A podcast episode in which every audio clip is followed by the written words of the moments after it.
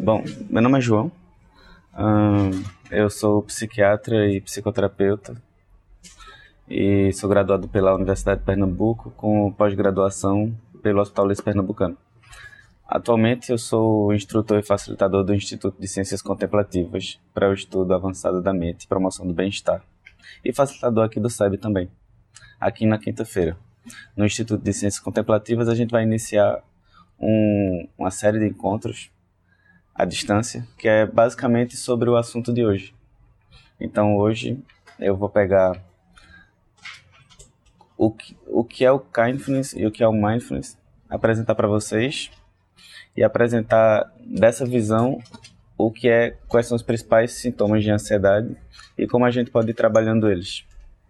Só temos uma hora e quinze, uma hora e meia, porque eu vou extrapolar. Mas então não vai dar para fazer muita coisa. Então eu vou falar rápido para dar tempo da gente focar na prática. Porque daí, com a prática, vocês vão poder ir realizando ela em casa. E qualquer dúvida, entrar em contato comigo para que a gente possa resolver isso. Certo? Lembrando que o importante não é o que eu vou falar, é o que vocês vão praticar em casa. É o que vocês vão praticar na rua.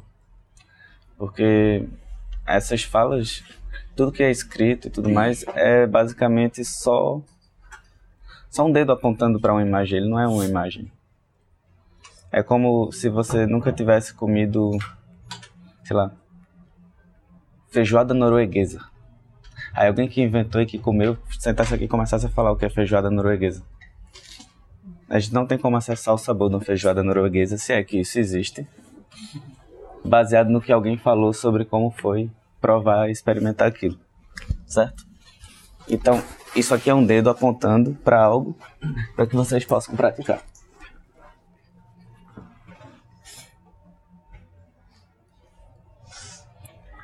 No título eu coloquei assim mindfulness, porque se eu colocasse kindfulness, aí ninguém ia saber o que era.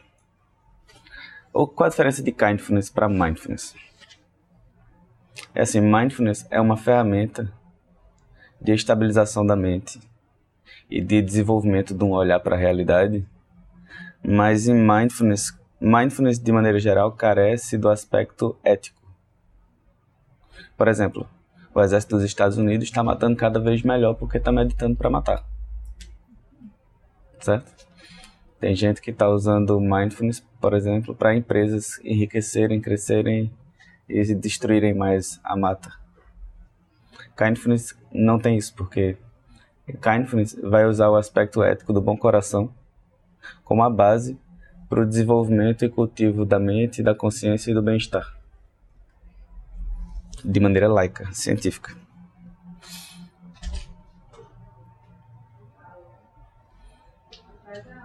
Então, um, o processo de desenvolvimento do cuidado consigo e com o ambiente, da perspectiva do kindness, ele é embasado em cinco pilares são o pilar motivacional, ou seja, por que, que eu estou fazendo isso? O pilar atencional, que é a estabilidade da mente e da capacidade de se concentrar de maneira relaxada em um objeto, ou em uma ação, ou em, em um interesse. A capacidade de, equalizar, equilibrar a percepção diante da realidade. A capacidade de equilibrar o aspecto emocional interno de como você lida com as situações ou com os acontecidos. E depois desses quatro, desses quatro equilíbrios vem o quinto equilíbrio, que brota naturalmente de uma mente saudável, amorosa, em paz, que é o equilíbrio socioambiental. Se você não está em paz, onde você estiver, o ambiente vai estar tá difícil. Então, o equilíbrio socioambiental ele entra como um equilíbrio resultante externamente na intersubjetividade dos outros quatro equilíbrios. Dessa maneira, o que seria o equilíbrio motivacional? É, em outras tradições, se chama de equilíbrio conativo, também é um termo, conação ou motivação. É o equilíbrio do desejo. O que acontece é que nós desejamos várias coisas. Nós desejamos por exemplo, títulos, relacionamentos, é estabilidade financeira, estabilidade material, até estabilidade espiritual. Só que tudo isso não é claro. Não é claro, por exemplo, como chegar até esse objetivo. Não é claro se o que a gente deseja tá trazendo, vai trazer benefício ou malefício para a gente. Não é claro qual a, intens a, a intensidade desse desejo diante, diante de como eu vou me mover. Então nós seguimos, de maneira geral, reféns ou de pouco desejo, ou de um desejo absurdo, que se torna basicamente obsessivo, ou de uma dificuldade de, de perceber se esse meu desejo ele vai me trazer benefício ou trazer benefício àqueles ao redor, ou se ele vai tra simplesmente trazer prejuízo para mim e para os outros. Tem uma outra dificuldade do desejo motivacional, que é assim, alguém aqui já começou a fantasiar sobre algo que não tinha nada a ver na vida e entrou naquela fantasia e começou a se mover naquela direção? Esse é um desequilíbrio motivacional. Aí como é que é isso? É assim, por nossa habilidade de reconhecer o mundo interno ser basicamente muito pequena, então esse mundo interno ele está sempre nebuloso, confuso. Você olha algo e faz é por ali que eu vou, mas você não sabe, você não parou para contemplar aquilo. De maneira geral, surge a pulsão e sem contemplá-la, sem olhar para ela, a gente simplesmente segue. E aí essa pulsão ela pode ser estagnada, pode ser uma pulsão muito fraca e você tem um desejo lá longe, não faz nada. Pode ser aquela pulsão dos seres de muito fogo, de muita intensidade. Ah, vamos nessa, chega do outro lado bate com a cara na porta. E pode ser uma pulsão baseada em uma interpretação inadequada da realidade, que seria mais ou menos isso que eu chamei aqui de fantasias. Como equilibrar isso? Decidindo através, a partir de que base eu vou me mover. Equilibra-se isso olhando para quais são os valores de vida, olhando para onde é que como é que eu quero estar em determinado momento, para onde é que eu estou me movendo. E a cada possibilidade de escolha, se perguntar: isso vai colaborar? Ou vai simplesmente atrapalhar, prejudicar a, o desenvolvimento de um bem-estar mais duradouro e o meu caminhar no mundo mais em paz? A gente, de maneira geral, não se pergunta isso sabe? Surge aquela pessoa assim na sua frente e você faz, é ela. Você não sabe nem ver isso. É essa pessoa, você vai em direção a ela. Aí lá na frente você quebra a cara. Isso aí foi o quê? Uma fantasia. E se você se apaixonou pela pessoa, entrou num modo de, de, de desejo obsessivo, assim. Mas a gente faz isso com as pessoas, com as graduações. Assim, vou virar sócio de tal empresa, porque vai dar certo. Vai dar certo, veio de onde? Veio de onde vai dar certo? Você não sabe. Tipo, veio de fé, João. Eu tenho muita fé na vida. o que acontece é que nós temos um desequilíbrio motivacional. A gente não olha. E as coisas. Vai surgindo o desejo, a gente vai porque eu gosto disso. Você gosta, mas está lhe trazendo benefício? Se a sua motivação no mundo for ir em busca do que você gosta e se afastar do que você não gosta, tá mal.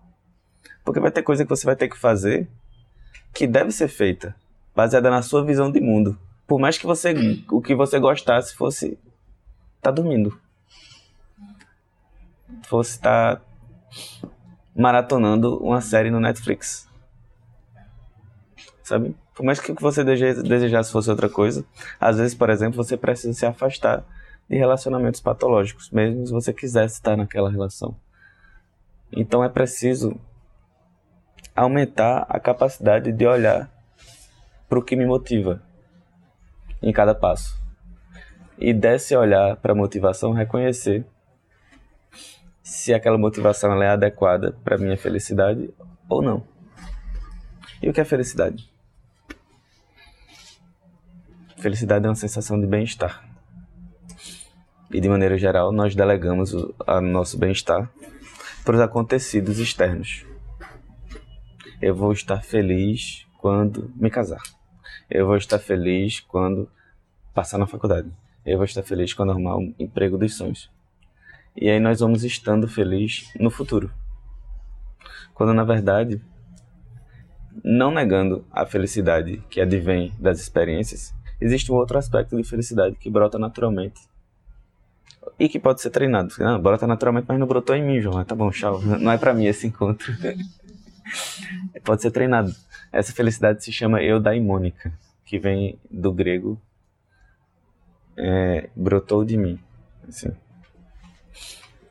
É, todos nós temos essa potência de felicidade, de paz, de plenitude. Então a gente segue no mundo acreditando que que que essa felicidade vem de fora e que a gente finalmente vai estar tá top quando tal coisa acontecer, que vai estar tá em paz, que vai estar tá feliz, que vai estar tá satisfeito. Quando na verdade poderia inverter, poderia encontrar um estado de paz, de equilíbrio, de energia constante, de alegria, de amorosidade, de compaixão e transitar no mundo a partir desses referenciais. Esse é o equilíbrio emocional, é o último, é o penúltimo. Depois do equilíbrio motivacional, que é justamente sobre olhar para a motivação, vem o equilíbrio atencional, que é como olhar para as coisas. Você já viu criança em festa de aniversário? É aquilo, aquilo é o oposto de um equilíbrio motivacional, certo? Ela quer comer coisas que do equilíbrio atencional.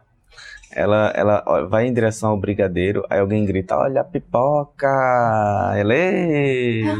aí, aí quando ela tá quase chegando na pipoca, ela vê o pula-pula. Aí ela faz assim. Vai pro pula-pula. E aí quando ela tá em cima do pula-pula, alguém grita, olha o brigadeiro de novo. olha o brigadeiro. Ela, eu não quero mais o pula-pula. Agora assim, pare e vê se não é assim que a gente transita no mundo a nossa atenção ela está à mercê dos estímulos ou dos não estímulos. Para a gente se sentir acordado, a gente precisa estar estimulado. Se não há estímulo, naturalmente vai surgindo um torpor. E se o estímulo não está mais brilhando seu olho, no mesmo. Você já muda a sua postura, você vai ficando assim diante do estímulo. Tá vendo? você vai ficando assim. Tipo, qual é a postura usual de assistir televisão em casa? a postura usual de estar no sofá mexendo no celular. Certo? Essa postura ela tem um significado energético interno.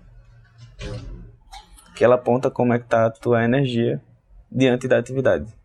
Só que tua atenção, teu estado de de vivacidade diante da vida, ele pode ser autônomo. Só que de maneira geral, a nossa vivacidade, nossa capacidade de estar acordado e presente nas atividades, ela está sendo, ela está flutuando à mercê dos estímulos. Se eu não consigo direcionar, se eu, se eu consigo ter minha atenção viv, com energia, viva, vívida, ufa. Se eu consigo ter minha atenção vívida, e se eu consigo que minha atenção seja relaxada, e que eu escolha o objeto que eu vou oferecer essa atenção, que eu vou repousá-la. Perceba, a gente está livre. Porque o que é a liberdade que não a capacidade de botar consciência naquilo que se quer? Que doideira, né? A gente acha que liberdade é fazer o que gosta e não fazer o que não gosta. Mas isso é só uma prisão, um aprisionamento do gostar e do não gostar. Aqui, ó. Motivacional. Então, quando a nossa consciência, a nossa capacidade de estabilizar a atenção vai surgindo, a realidade ela vai se tornando mais clara. E para quê? Porque com essa realidade mais clara, com um foco mais acurado diante do que se passa externamente, do que se passa internamente, vai surgindo um aspecto de liberdade dentro da própria vida vai surgir no aspecto de, de clareza, de estabilização. E agora você não se move como refém, como um mendigo dos estímulos. Porque para e pensa. Aquele dia que você estava horrível, horrível, caída ali, simplesmente querendo que alguém telefonasse para você, lhe chamando para sair. E se tornou refém daquele tipo de conexão. Se somente fosse minimamente estável, talvez você simplesmente tivesse dito: Eu não preciso de ninguém, eu vou sair. Ou em outro momento, eu não preciso nem sair, eu vou ficar bem aqui. Você escolheria. Só que a gente tá que nem. Eu tenho um filho de 3 anos, que nem Joaquim na festa de aniversário. Eu olhei para ele e fiz assim: esse menino tá me ensinando aqui. ele ficou indo do pula-pula para as bolinhas pro brigadeiro, assim. E eu tava fazendo pipoca. Ele pra pipoca. A nossa mente, ela é como se ela tivesse que nem um macaco pulando de galho em galho. Quando você tá na frente da televisão, passando de canal. Hoje em dia não tem mais isso, né? Hoje é no YouTube ou no Netflix. Você... Aí no Netflix tem assim, prévia. Uma vez eu me peguei vendo não sei quantas prévias e não me interessando por nada. Assim, eu tava passando, já tava naquela postura, né? Caído, molengo. Aí, aí a minha mente fez: Olha, João, talvez tu não queira estar tá aqui. Eu fiz: Amém, Senhor.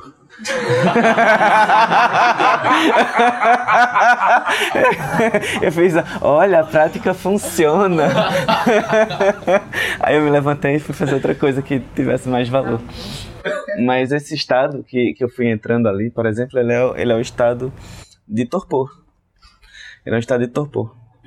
Então nós temos alguns desequilíbrios atencionais que são essa hiperatividade atencional, ou seja, a inabilidade de estabilizar em um objeto, como o Joaquim na festa.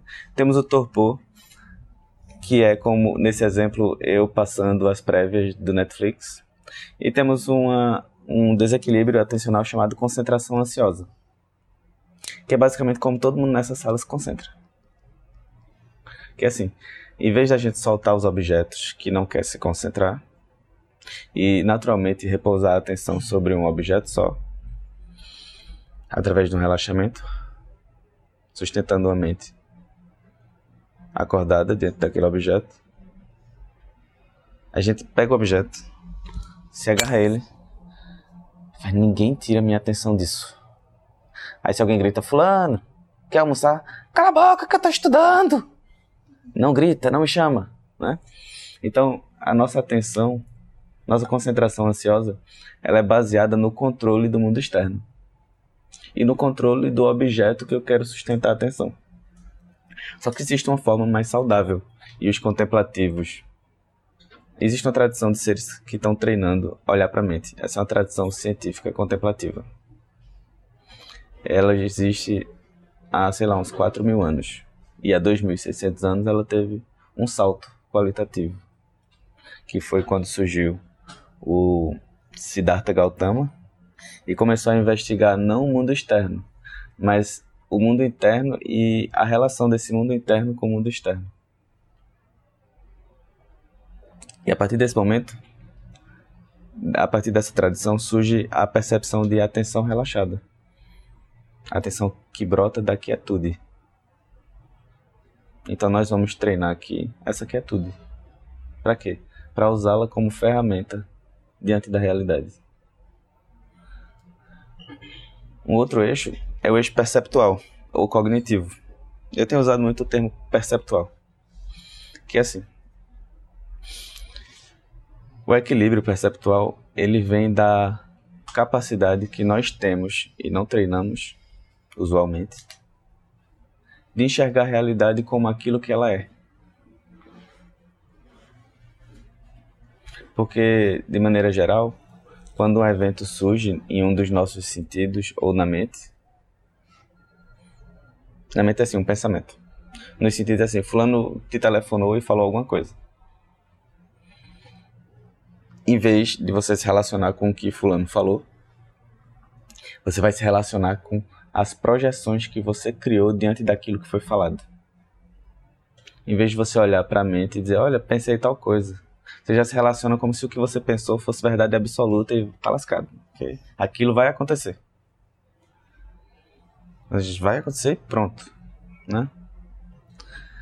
Então, de maneira geral, uma mente ansiosa, ela vai se relacionar de maneira hiperprojetiva, é uma hiperatividade perceptual diante da realidade. Mas a gente vai falar sobre ansiedade nesses cinco eixos depois, e depois eu vou apontar como a gente pode trabalhando eles. Então, a, o equilíbrio perceptual, ele, ele é a habilidade de se relacionar com aquilo que realmente está acontecendo. Porque existem desequilíbrios, como a hiperatividade cognitiva ou perceptual, que é isso. Aconteceu uma coisa, tipo, ela não te ligou no dia seguinte. Ou ele não te ligou no dia seguinte. Hoje em dia, tanto faz, né? Não, não mandou o WhatsApp no dia seguinte. Aí a tua mente começa. Girando, girando, girando. O que será que aconteceu? Será que foi porque eu falei tal coisa? Será que isso? Será que aquilo? Será que não sei o quê? Será que... Ou tu chegou cinco minutos atrasado na empresa, aí o chefe olhou pra tu e fez, bom dia, fulana. Bom dia, fulana, com um sorriso no rosto. Mas naquele momento tu tá se relacionando com a tua própria culpa e cobrança de ter chegado naquela hora. Aí tua mente vai começar a rodar. Por que, que ele me deu bom dia? Ele nunca me dá bom dia. Será que eu vou ser demitido? Isso é hiperatividade perceptual. Isso é hiperatividade perceptual. Certo? existe uma incapacidade de perceber as coisas. De maneira geral, nós estamos com essas três dificuldades perceptuais. Com todas as três de todos, assim, migrando entre eles. Então, por exemplo, na, questão da atenção, quando você está fazendo uma coisa que você ama de coração, você está fazendo aquilo presente, relaxado e está ali. Mas se a coisa que você odeia, você vai para a disfunção da inabilidade de se concentrar. Mas você tem que tirar nota boa na prova, você se concentra de maneira ansiosa certo? Na perspectiva da motivação, às vezes a gente faz atividades baseadas na motivação de trazer benefício para a gente ou para os outros, de encontrar paz, às vezes para a gente faz algumas atividades para prejudicar. E essa é uma disfunção motivacional. E às vezes as nossas atividades, elas são sem motivação nenhuma, assim. Você vai super no automático ou você não tem energia para fazer nada. Fica ali. E a gente vai transitando entre todas. Só que há um ponto de equilíbrio, que é com autonomia, no caso da percepção. No caso de todos, há uma autonomia de cada eixo. Há uma disfunção perceptual, que pode ser uma falha ao interpretar alguma coisa, e pode ser uma falha nos sentidos físicos. Por exemplo, uma pessoa que tem diabetes e não sente a sola do pé, ela está pisando em, em pedras e daqui a pouco aquilo ali está trazendo prejuízo no pé dela. É uma disfunção perceptual baseada em uma falha no sentido físico, certo? Mas a disfunção perceptual ela pode ser também uma falha ao interpretar. E aí, se tu soma uma disfunção perceptual, uma falha a interpretar com a imperatividade perceptual, já, já fez assim. Ele nunca me dá bom dia, por que, que ele me dá bom dia? Acho que vem treta. Aí a hiperatividade perceptual pega essa interpretação e cria em cima. Olha que tenso. Agora veja que é assim que a gente opera no mundo. A gente opera no mundo baseado no não dito ou no não interpretado e gerando projeções intensamente como uma novela mexicana. Né? Tipo a usurpadora. é assim que a gente está no mundo. Agora, é obrigatório estar dessa maneira? Não. Só que a gente cresceu dentro de uma cultura onde ninguém diz: olha, você pode estar mais em paz, você pode desenvolver fatores salubres, fatores que vão trazer felicidade e saúde para sua vida e que vão lhe permitir estar de maneira mais autônoma, mais lúcida diante da vida. Ninguém diz isso. Ninguém dizia. Porque existem muitos seres muito capacitados trazendo isso pra gente. Eu não sou um deles, eu sou um aluno de um deles. Bora lá. O outro eixo é o eixo emocional. Alguém aqui já se notou flutuando de feliz, triste, nervoso, relaxado, alegre, tenso e todas as outras. Eu botei as possibilidades aqui, ó. entusiasmo e depressão, esperança e medo, adulação e desprezo, desejo obsessivo e hostilidade na vida, tipo no mesmo dia, ou com a mesma pessoa, ou com a mesma situação. Por quê? Porque como estamos tensos, estamos tensos, projetando nossa felicidade nos acontecidos, sem treinar essa paz, essa alegria interna, essa felicidade interna. Os desequilíbrios motivacionais, que são aquilo que fazem com que a gente transite no mundo, por, tipo a motivação. Nossa motivação por estar baseada nessas nesse controle diante da realidade, nós transitamos no mundo baseado na esperança e no medo. Essa é a nossa, essa é a nossa, nossas duas emoções básicas. Pare e pensa. A gente transita no mundo baseado na esperança e no medo. Então, quando algo beira dar errado, quando algo está começando a dar certo, surge esperança, né? Alegria. Você faz assim, agora vai. Né? Aí, aí sim, né? Aí aquilo surge uma coisinha errada, algo não deu muito certo. Medo. Medo de quê? De que aquilo não funcione. E aí, como a gente está com uma inabilidade, um desequilíbrio perceptual, quando algo dá um pouquinho errado, a gente faz, vai esculhambar.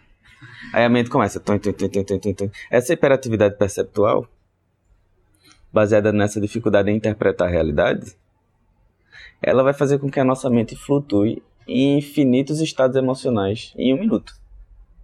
Se tu passar um minuto com noia na cabeça, tua mente vai passar por infinitos estados. Na tradição contemplativa budista se diz 84 mil estados possíveis. Apenas. Então, os desequilíbrios emocionais, eles estão totalmente conectados com esse desequilíbrio motivacional. E o principal é o quê? É acreditar que controlando a realidade externa, as relações, os resultados, é aí sim que a gente vai encontrar paz, felicidade, como você quiser chamar. Só que o máximo que a gente consegue é uma euforia, se acha foda. Aí pronto, eu me lembro quando eu passei no vestibular, assim, uhul, euforia, isso que, isso que. Quando eu cheguei no primeiro dia de aula, um saco. Né? Aí tu faz um algo de errado não está certo. Aí se frustra. Mas quem se frustrou? Quem se frustrou foi a projeção. Foi essa nossa mente que está projetando externamente tudo. Então, há desequilíbrios emocionais. Há uma deficiência emocional, e ele tá, ela está totalmente ligada a uma deficiência motivacional. Se eu não quero nada com nada, se minha motivação na vida está muito baixa, naturalmente minha mente ela vai tender a um estado de apatia, de uma indiferença, de um estado de frieza. Se a minha motivação ela está olhando para um objeto e dizendo realmente preciso desse objeto, se sem ele eu não serei nada nessa vida. Então a minha mente ela vai operar no estado de hiperatividade afetiva alternando entre entusiasmo, depressão, esperança, medo, adulação, desprezo, desejo obsessivo e hostilidade. Porque primeiro tu quer muito uma pessoa, quando ela começa a dizer que, que não te quer, você não queria mesmo? Sou muito melhor do que você.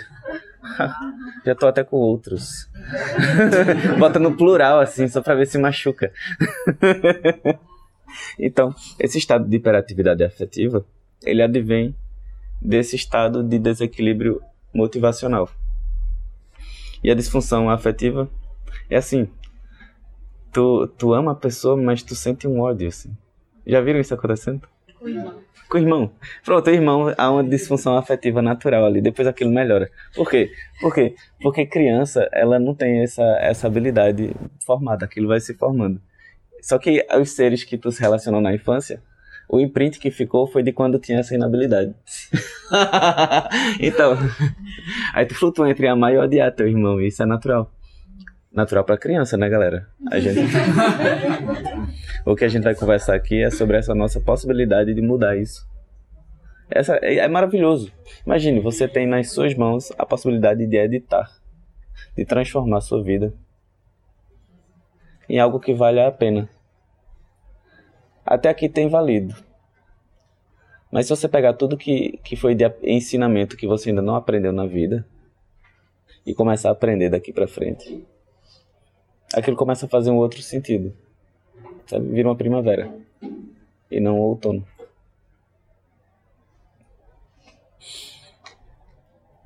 Aí temos o equilíbrio socioambiental, que é simplesmente o resultante dos outros quatro equilíbrios. Se sua mente está com a motivação adequada, baseada na sua contemplação sobre para onde você está indo, se você tem uma mente estável que consegue focar por tempo e entender os aspectos mais sutis, as nuances da experiência,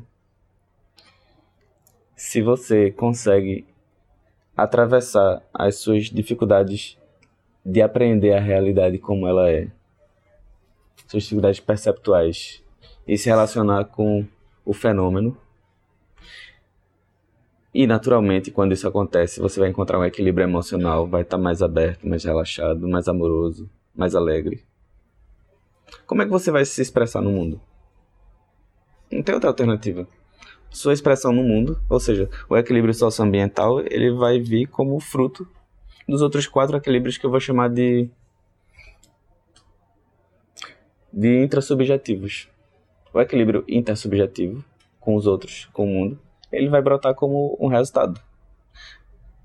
Mas você pode acelerar cultivando relações que valem a pena, se afastando daqueles que lhe trazem prejuízo agindo com moralidade, tentando não trazer prejuízo para os seres ao redor, nem para você. Sendo honesto consigo mesmo, consigo mesma, diante das relações e das experiências. Certo? Então. Aí esse é um encontro sobre ansiedade, né? Se eu não falar sobre ansiedade, eu estou escolhendo vocês aqui. Como é que é a motivação de uma mente ansiosa? Alguém aqui já sentiu isso? Ansiedade? certo. Que bom. Que bom porque isso é humano. Se você não sentisse, é fazer assim, hum, tem que sentir, ó. E vez quando chega alguém no consultório, assim, João, eu não sinto as coisas. É, são as piores pessoas para ajudar, porque primeiro eu vou ter que fazer a pessoa ficar ansiosa, para depois tirar a ansiedade.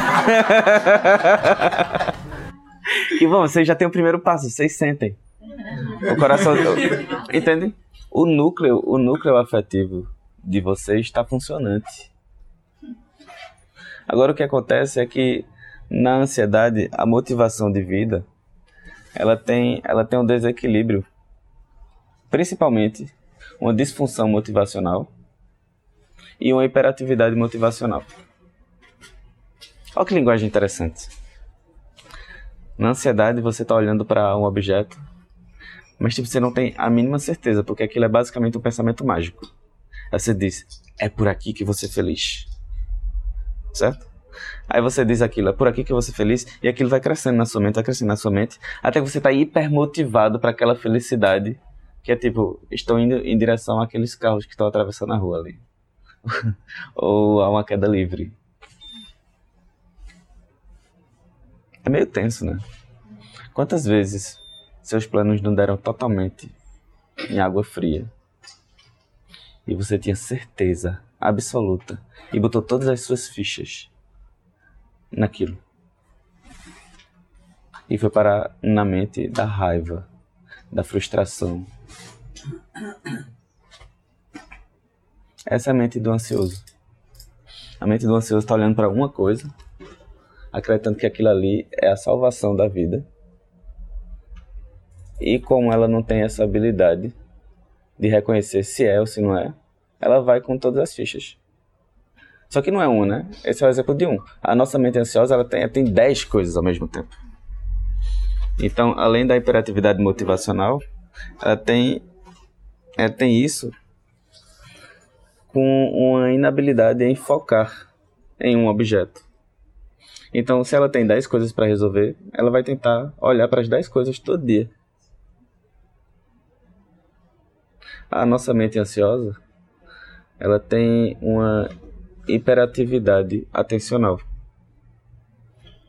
Ela sai olhando de estímulo em estímulo, tentando resolver tudo e se sentindo cada vez mais sobrecarregada. Ela não consegue, por estar olhando para tudo ao mesmo tempo, ter um olhar profundo diante da realidade. Porque ela tem tanta coisa para fazer que não dá, João, para parar e olhar as plantas nascerem, cara. É, não é para isso mesmo, não. Mas não dá para parar e se perguntar: será que tal relação vale a pena? Será que é por aqui mesmo? Por quê? Porque como tem essa hiperatividade atencional, a nossa mente ansiosa ela está migrando, migrando, migrando, migrando. Então, ela até tem uma visão ampla da realidade. Então, ela tem uma atenção aberta. Só que é uma atenção tensa. Certo? É um foco ansioso, tenso, nervoso diante da realidade. Então, é necessário treinar essa ferramenta. Que desses cinco, a atenção é a ferramenta que pode ser treinada, que deve ser treinada primeiramente, para que a gente vá olhando para as outras. Porque ela é a ferramenta, é o, a luneta através da qual a gente vai poder olhar para o mundo interno e se compreender. A percepção da mente ansiosa, ela tem uma disfunção interpretativa. Porque como ela está com muito medo e muita esperança, tudo que aconteça vai ser interpretado de maneira meio que trágica. Sabe? Aí se, se acontece algo bom, aquilo, aquilo é super valorado.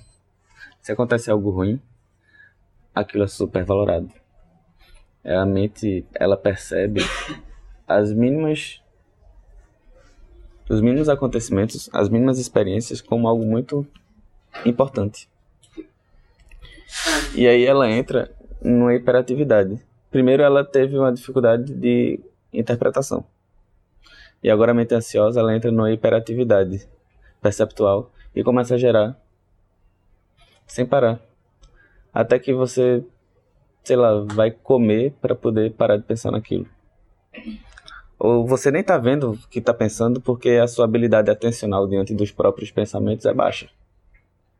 Já aconteceu você tá com a cabeça pesada, não saber o que é, e fazer assim, vou tomar uma cerveja para dormir comigo já. Você toma uma cerveja, agora você tá ansioso e bêbado.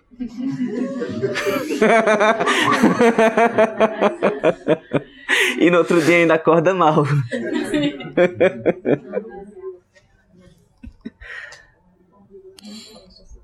então, a, o cultivo da atenção unifocada que permite amplificar um objeto e, e contemplá-lo de maneira mais profunda ele é a base para entender a motivação, para entender o mundo ao redor. E como é que, são as emoções numa mente ansiosa? Uma vez que a percepção está hiperativa e a motivação está hiperativa e a atenção está hiperativa. Temos uma hiperatividade emocional, né? Mas a gente tem também a disfunção emocional. Uma mente ansiosa, alguém faz uma coisa boa e a pessoa fica com raiva, assim. Você não devia ter me ajudado. Já aconteceu? Né? Vocês já viram alguém? Eu já faço isso. Você não devia ter feito isso, eu, devia, eu queria fazer só. Tem um orgulho ali, assim, do ansioso. Né? Ele. Então, mas é uma, uma hiperatividade emocional muito grande. Uma mente ansiosa, ela chora rindo. Sabe? Uma mente ansiosa, ela ela ama e odeia a mesma pessoa no mesmo dia, três, quatro vezes, flutuando o mesmo acontecimento, ela fica relaxada e tensa. É um relaxamento tenso, assim, alterno, alterno, alterno, alterno, alterno. Então essa hiperatividade emocional, ela faz com que a mente ansiosa flutue entre raiva, medo, tristeza, carência, desistência, orgulho, competitividade, principalmente competitividade nos dias de hoje, né? Porque assim, é medo competitivo, raiva competitiva, orgulho competitivo, preguiça competitiva, tudo competitivo. Então, essa hiperatividade emocional da mente ansiosa, para e pensa, quanto prejuízo isso não traz para a vida? Agora, parar e pensar é o equilíbrio motivacional. Veja que é tudo, é tudo uma coisa só, dividida em cinco, para que a gente consiga entender em um encontro só, rápido. E aí, como é que é o ambiente em torno de uma pessoa que opera hiperativa emocionalmente, hiperativa atencionalmente, hiperativa na perspectiva perceptual e com as emoções nessa doideira toda. Treta. Uma doideira. Uma doideira. Não tem como sustentar relações profundas, positivas. Porque as relações elas estão baseadas nas projeções que você tem do que você vai ganhar naquela relação, do que você vai perder naquela relação. Aí você vai pro chefe, em vez de você estar tá sendo só você, você vai tentar fazer o melhor pro chefe. Assim. Você vai com aquela pessoa que está competindo para a mesma vaga, você já olha para ela como o maior inimigo da vez. Nascemos para sermos de países diferentes. você é do náutico, eu sou do esporte, cara. Né? Tipo, você, você é do Netflix, mas eu assisto filme no cinema. Vocês nasceram para ser inimigos, mas não é, tipo, a pessoa só tá ali trabalhando então, o ambiente da mente ansiosa, ele é um ambiente infernal. É isso. E ou, ou ele é um ambiente calmo e assim ele vira infernal. Só precisa de um telefonema. Só precisa do chefe dando bom dia às oito e meia. né? Só precisa aquele telefonema que você queria muito ter às três da madrugada não aparecer. Ou a sua passagem de tal, de tal viagem a, a empresa aérea acabou de dizer que cancelou porque deu overbooking. Tá vendo? Tá vendo? Mas então, deu overbooking. Você ficou ultra puto. Mas você ficou ultra puto por quê? Porque você partiu de uma visão mágica da realidade que quando você compra uma passagem é certo você viajar com aquela passagem. No mínimo. Certo? E principalmente porque a gente segura os objetos com muita esperança de que as experiências deem certo. Não há relaxamento. A nossa mente é tensa. O coração é tenso. As relações são tensas. Tá, João, agora que você deu a visão apocalíptica, o que fazer com isso? Eu não, eu não ofereço esperanças. não, eu ofereço métodos. Eu ofereço métodos baseados nas ciências contemplativas, no budismo e na ciência ocidental. E diante de tanta hiperatividade, qual o primeiro método?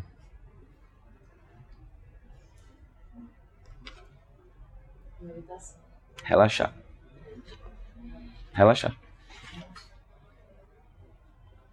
A primeira habilidade que precisamos treinar diante disso tudo é aprender a estarmos relaxados nos ambientes.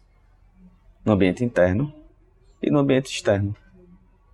Mas é preciso aprender esse relaxamento corporal e permitir que ele vire um relaxamento de mente, para que ele vire um relaxamento de coração, ou seja, das emoções. No treinamento oferecido pelo Instituto de Ciências Contemplativas, o primeiro mês é relaxamento. Todo dia. Porque o que acontece é que você vai estabilizando a sua capacidade de olhar para um objeto. E aí, com essa capacidade estável, você vai poder olhar para onde é que está indo. Quem sou eu? O que eu estou fazendo em tal experiência? É isso mesmo que eu quero? Sabe? Vai poder olhar, por exemplo, para um, uma relação e fazer uma planilha. Pontos positivos, pontos negativos. Relação com o trabalho, relação com amigos, relação com a viagem, relação com qualquer coisa. E daí poder decidir baseado nos aspectos que vão lhe trazer bem-estar, plenitude diante das experiências.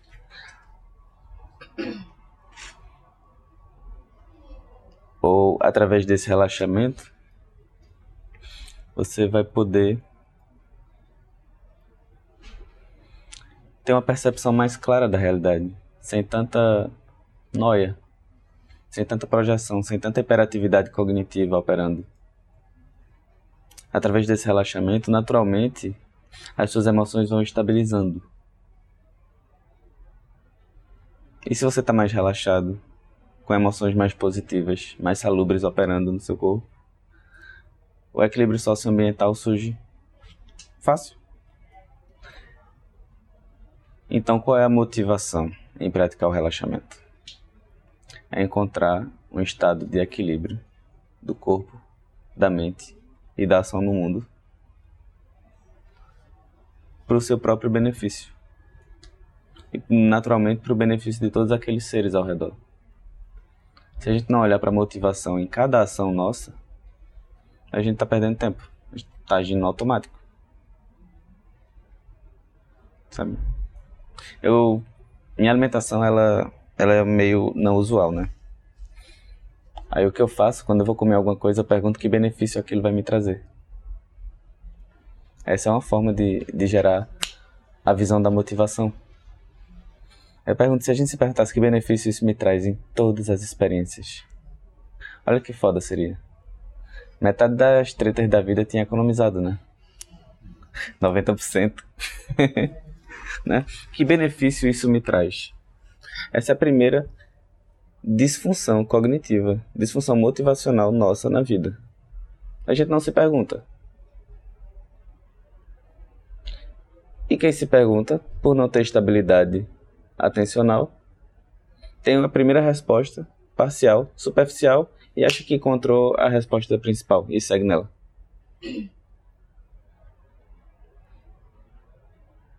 É treta, bicho. Então, para que a gente consiga estabilizar em uma ação só uma boa parte dos cinco equilíbrios, essa primeira ação é relaxar para que você traga benefícios para si mesmo e para os outros. Sabe? Porque, por exemplo, quando a gente trata mal alguém, uma coisa muito comum que surge é remorso. A gente não queria fazer aquilo. A gente queria obter determinado resultado e achava que aquela era a única forma de obter aquele resultado. Às vezes tem que, tem que tratar mal mesmo. Mas eu acho que está de longe de ser a maioria das vezes. Sabe? Mas se tu puder parar e pensar, como é que eu vou lidar aqui nessa situação? E se tu tiver um olhar cada vez mais acurado diante disso, a vida vai se tornando mais autônoma, menos refém dos impulsos. Porque é um impulso. Tu, tu grita com a pessoa, a chance de tu ter gritado porque tu realmente pensou e teve uma visão que a melhor coisa era dar aquele grito ignorante com aquela pessoa é muito baixa. Só que treinando, relaxando, vai surgir essa liberdade de quando você for bruto com alguém, ter motivo. Mas como a gente tem uma inabilidade perceptual, motivacional e emocional, quando a gente grita com alguém, a gente fica tentando se provar que, que fez a melhor coisa, né? Ah, aquela pessoa merecia mesmo. Mas lá no fundo a gente sabe que não, só que a gente não olha lá no fundo. E aí? Então, eu acho que não temos espaço para todo mundo deitar aqui. Mas essa primeira prática é deitada. Vamos fazer sentados. Vamos fazer sentados, mas em casa vocês vão fazer deitado. Topam? Certo. Essa prática, ela, ela é dividida em três estágios. E nós vamos fazer agora o primeiro, e só vai dar tempo de fazer ele. Mas os outros estágios estão disponíveis no podcast. Tá? E no aplicativo também chamado Lojong. O podcast chama Contemplativamente. Eu anoto aqui na tela e quem quiser copiar, copia. O primeiro estágio é, é encontrando o estado natural. E de encontrar o estado natural, todos os equilíbrios surgem, porque é natural a nossa mente é equilibrada, o nosso coração é equilibrado. Parece mentira, né? A gente acha que o natural é a treta. Já parou pra pensar? Não, o natural da vida é ser humano, é sofrer. Tem muito autor que escreve isso aí, mas eu duvido que eles meditassem dessa maneira todo dia. Vamos lá. Sentem da maneira mais confortável. Agora que sentaram da maneira mais confortável, direcione o centro da sua cabeça para o teto. Permita que sua coluna fique ereta como um empilhamento de moedas. Deixe os olhos cair na linha do nariz.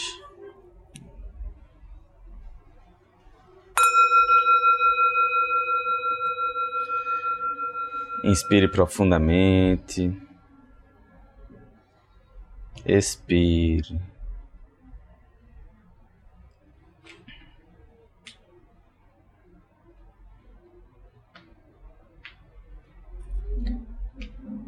Ao expirar, sinta todo o seu corpo relaxando, derretendo.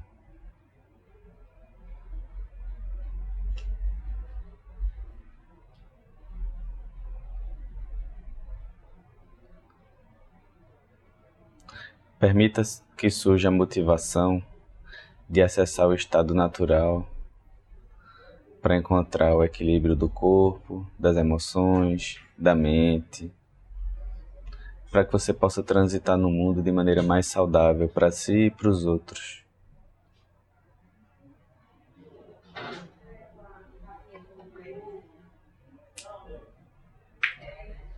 Então, inspirando, tome consciência da sua face.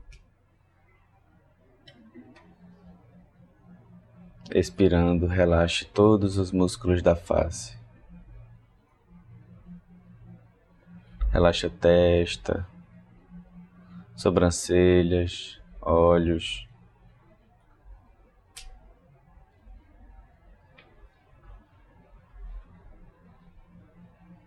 Nariz, bochechas.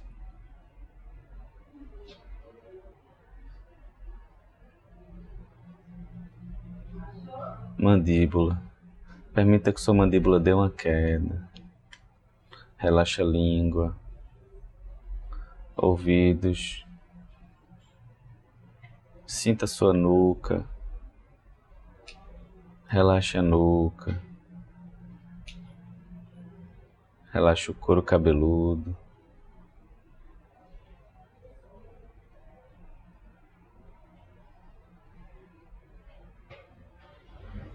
Relaxa pescoço, trapézios. Sinta seu braço direito. Relaxa o ombro direito.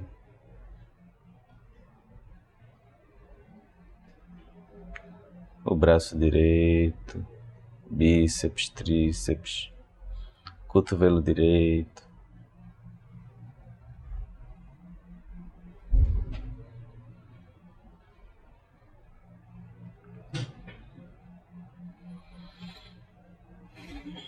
Sinta os músculos do seu antebraço direito. E permita que ele relaxe.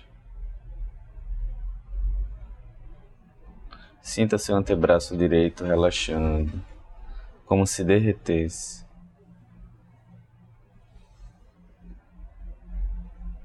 Palma da mão direita, dorso da mão direita.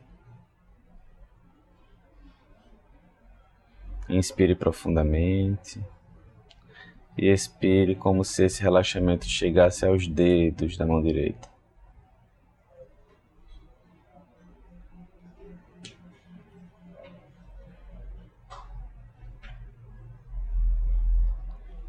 Agora observe a diferença entre um braço e outro.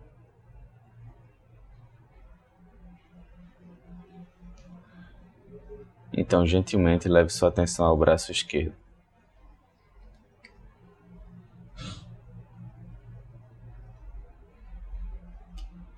Relaxa o ombro esquerdo, braço esquerdo, cotovelo.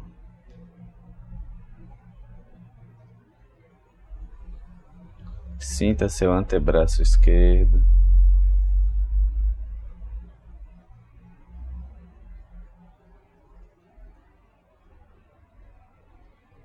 Ao expirar, relaxe seu antebraço esquerdo.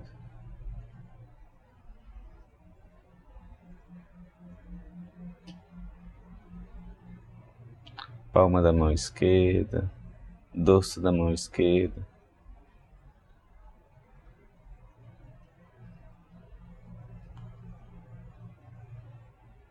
Permita que esse relaxamento chegue a cada dedo da mão esquerda.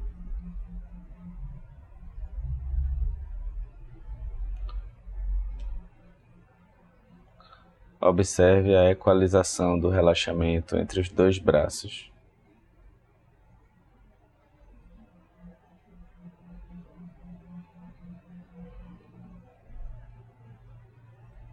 Sinta toda a sua coluna vertebral.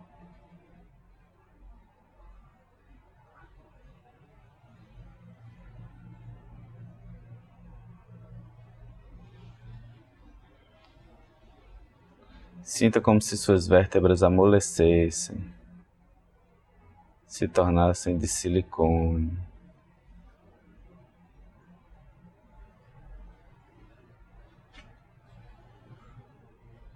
Sinta os músculos ao redor da sua coluna vertebral relaxando, derretendo.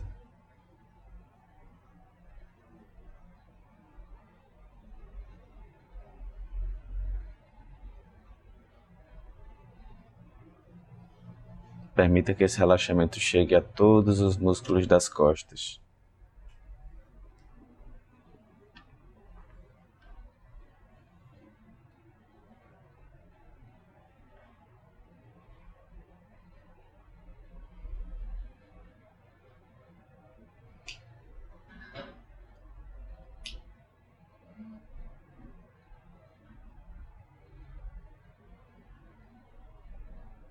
Então chega ao seu abdômen. Inspire abdominalmente, como se enchesse um jarro de água. E expire relaxando. Sinta seu abdômen relaxando. Gentilmente, naturalmente, esse relaxamento chega ao seu tórax, à sua respiração.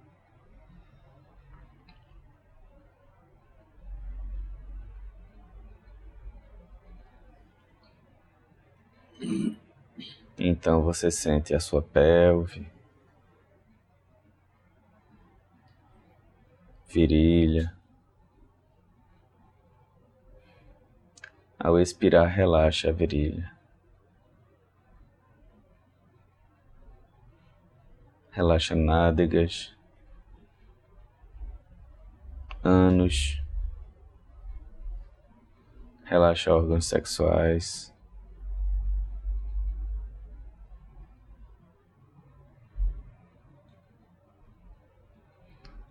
E leva sua atenção à perna direita.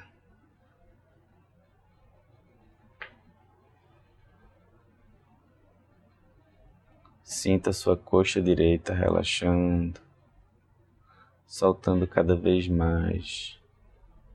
Sinta a gravidade operando.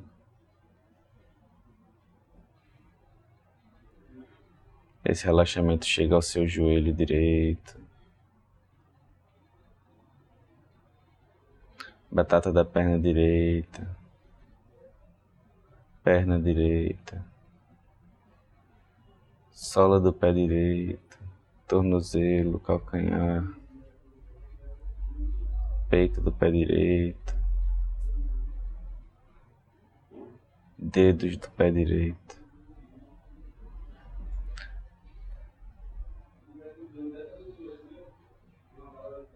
Então observe a diferença entre um membro e outro.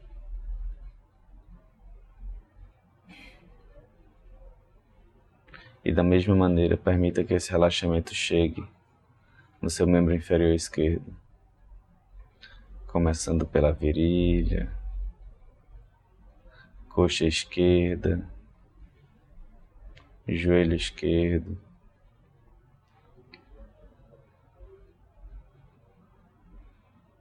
batata da perna esquerda, canela esquerda.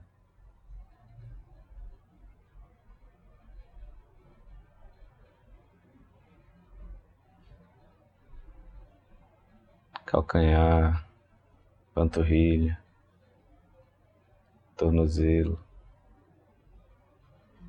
sola do pé esquerdo, peito do pé esquerdo, dedos do pé esquerdo.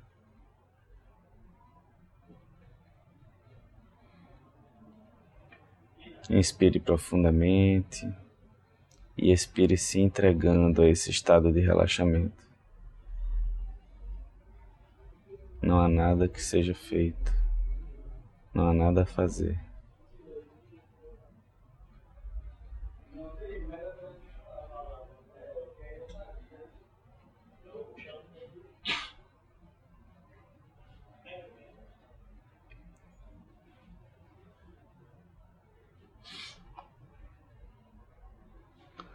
Observe sua mente.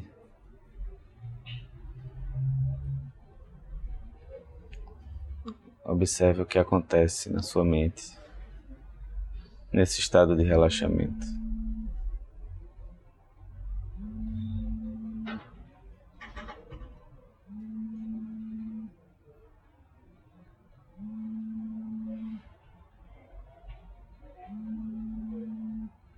Solte qualquer conceituação.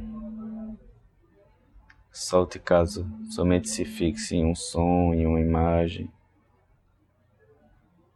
E gentilmente retorne a relaxar.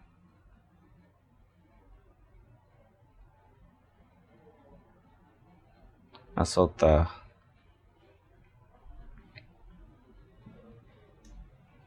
Deixe que tudo se vá.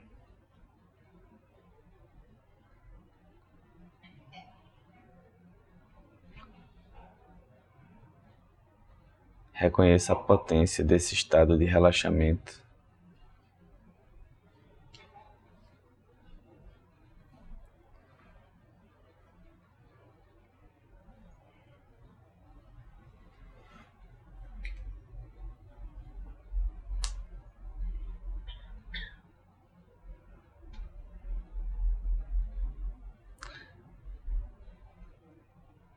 Reconheça que esse estado está sempre presente.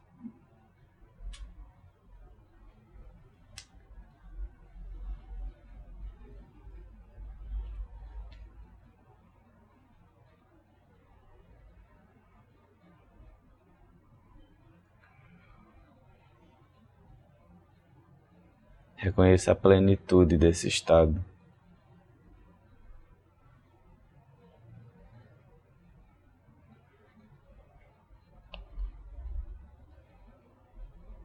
Quão bom seria sustentá-lo ao longo do dia.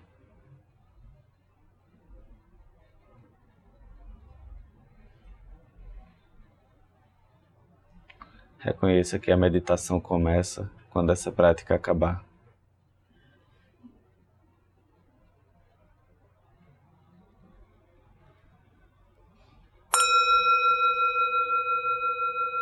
Abra os olhos e gradualmente retorne à sala.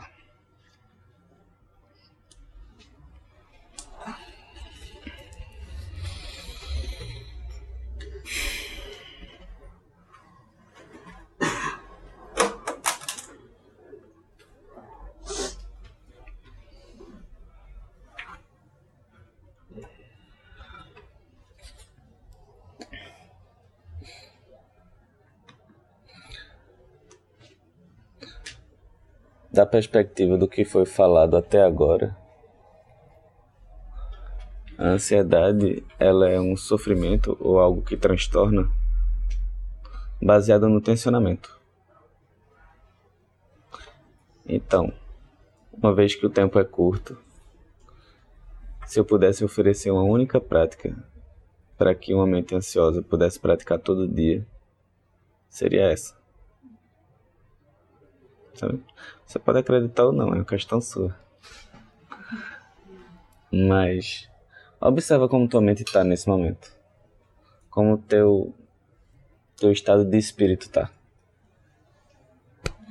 Imagine estabilizar a habilidade de retornar a isso no momento que quiser.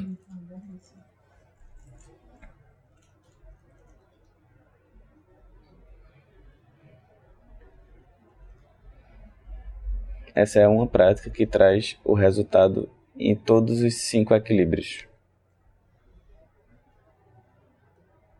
Mas as práticas mais simples são as mais desacreditadas. Porque como nossa treta é pesada, a gente acha que tem que ser uma prática super complexa.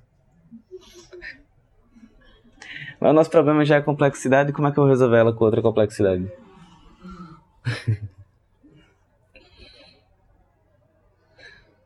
de maneira geral, a gente acredita que as ferramentas, as técnicas mais robustas são as mais complexas, né?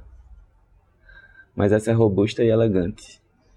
elegância vem da simplicidade. Quando eu aprendi isso, eu aprendi a estar elegante nos ambientes. Antes eu andava tipo cheio de estampa. A mente também cheia de estampa, cheia de conversa aleatória desnecessária. A elegância, ela brota da simplicidade. Dessa maneira, essa é uma prática super elegante e efetiva.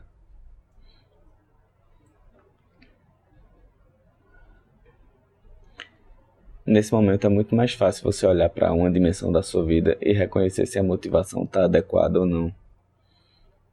Nesse momento é muito mais fácil saber se uma relação está trazendo prejuízo ou alegria na sua vida, ou benefícios, se vale a pena determinada relação.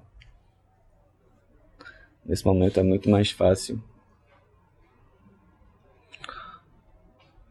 receber o bom dia do chefe. É muito mais fácil lidar com aquela ligação que não veio no dia seguinte. Ou com a conta que entrou no vermelho e você não sabe o que fazer. Se estressar não vai ajudar. A gente tem uma ilusão de que quanto mais tenso, mais estressado, mais as coisas funcionam. Vai todo mundo parar no consultório do psiquiatra, né? a gente tensiona de maneira mágica, assim, não, porque. Se eu não tensionar, como é que eu vou resolver? Se eu não ficar preocupado. Já, já ouviu isso? Como é que eu vou resolver se eu não ficar preocupado? Pensando, olhando, se movendo. No agora. A mente ansiosa não está aqui. Ela está no futuro. Tensa, porque não pode fazer nada, porque não, não existe futuro. Vou fazer o que no futuro? A não ser que você viaje no futuro com o professor do De Volta para o Futuro e Martin McFly. Se você não fizer isso, não existe futuro. Só existe agora. E quando você chegar lá, pegar a, o, o DeLorean e chegar no futuro, ali vai ser agora. Não teve o que fazer de novo. Vai ser o agora do lá, do futuro. Mas é agora. E no agora, tá tenso, ajuda em quê? Ajuda em travar. Ajuda em permitir que as emoções operem como um macaco louco, como um, ca um cachorro com raiva. Que somente voe que nem passarinho de galho em galho, ou que nem um macaco passeando. Nesse momento, a mente de vocês como é que tá? Vocês sentem uma vivacidade quando vocês estivessem finalmente aqui? O olho de vocês está brilhando. Isso é bonito. Eu me emociono vendo essas coisas.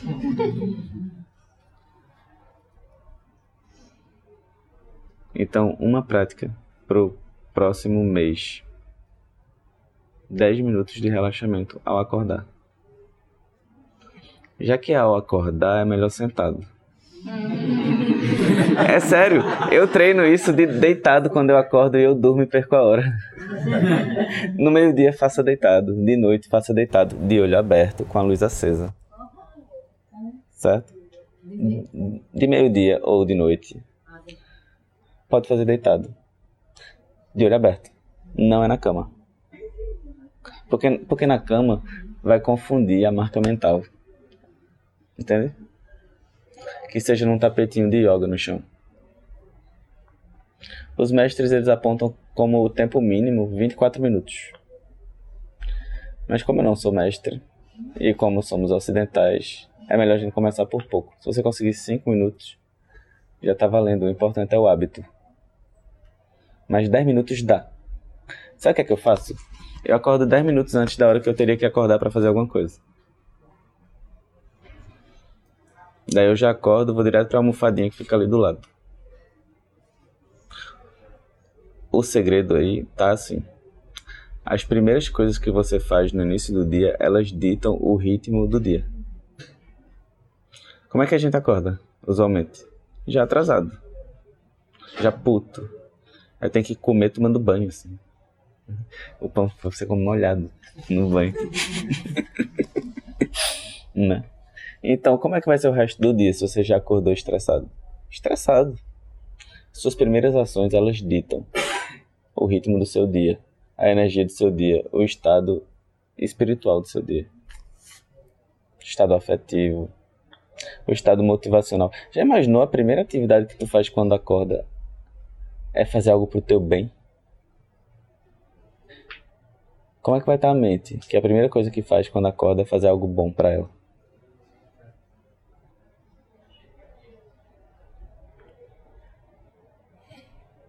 E naturalmente, uma prática de manhã cedo acordando 10 minutos antes vai trazer, vai transbordar. Ela vai transbordar em todas as suas relações, ou seja, o equilíbrio socioambiental vai brotar naturalmente. Se suas emoções seguirem de maneira relaxada, baseada na motivação de trazer benefício onde tiver para você e para quem você se relacionar, como é que as emoções vão flutuar? Vão flutuar entre três emoções básicas de um coração em paz: alegria, amorosidade e compreensão da dor dos outros e das suas, compaixão. Isso brota naturalmente numa prática de relaxamento, porque já está lá. Relaxado, você consegue ler um texto chato. Você consegue fazer uma coisa que não queria, mas que acredita que deve fazer. Porque agora não é a versão, o gostar e o não gostar que vai operar. Porque o gostar e o não gostar é um processo tenso da mente. Você já tentou comer uma coisa que você odeia? No lugar de uma coisa que você adora, que está do lado assim. Você tensiona. Então, do relaxamento, surge a possibilidade de operar baseado na sua visão de mundo e não nas marcas naturais da nossa mente que foram cultivadas. Não são naturais, são criadas. Natural é esse estado de relaxamento. De dentro dele, as marcas mentais elas vão perdendo o poder de operar no seu lugar. Porque quem é que está mandando na sua vida? É você ou os hábitos? As marcas mentais, os impulsos? Essa é uma boa pergunta. E dessa pergunta surge a motivação, que seja eu. Que seja eu. Então, uma prática que equilibra tudo é o relaxamento. Mas eu tive a ideia recentemente de, de fazer encontros virtuais para cada um desses eixos. Aí o que eu vou dizer é anotem esses contatos. Porque só tem um, né? Anotem o Instagram. É, o CRM não é um contato, né? Ah, anotem o Instagram, porque porque eu vou tentar. A minha ideia é fazer um grupo virtual para que a gente possa praticar no computador ali em casa. Aí eu acho que vai ser tipo quarta noite. Não vai começar esse mês porque eu estou estruturando como é que a gente vai poder oferecer isso. Mas vai ser uma coisa que, que é sustentável para quem for praticar e eu acho que a gente pode trazer muito benefício, tipo, gerando um grupo de pessoas que estão praticando juntas. Essa é uma abordagem laica, ela não é uma abordagem religiosa. Ela é baseada em ciência, mas ela é baseada na ciência que estuda o budismo. Certo?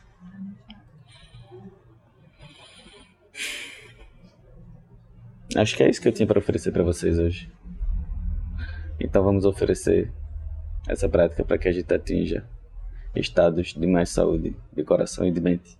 Então, feche os olhos e, e dedique essa prática do jeito que você quiser, para que você encontre um estado de mais lucidez, de mais amorosidade e de mais relaxamento dentro da vida.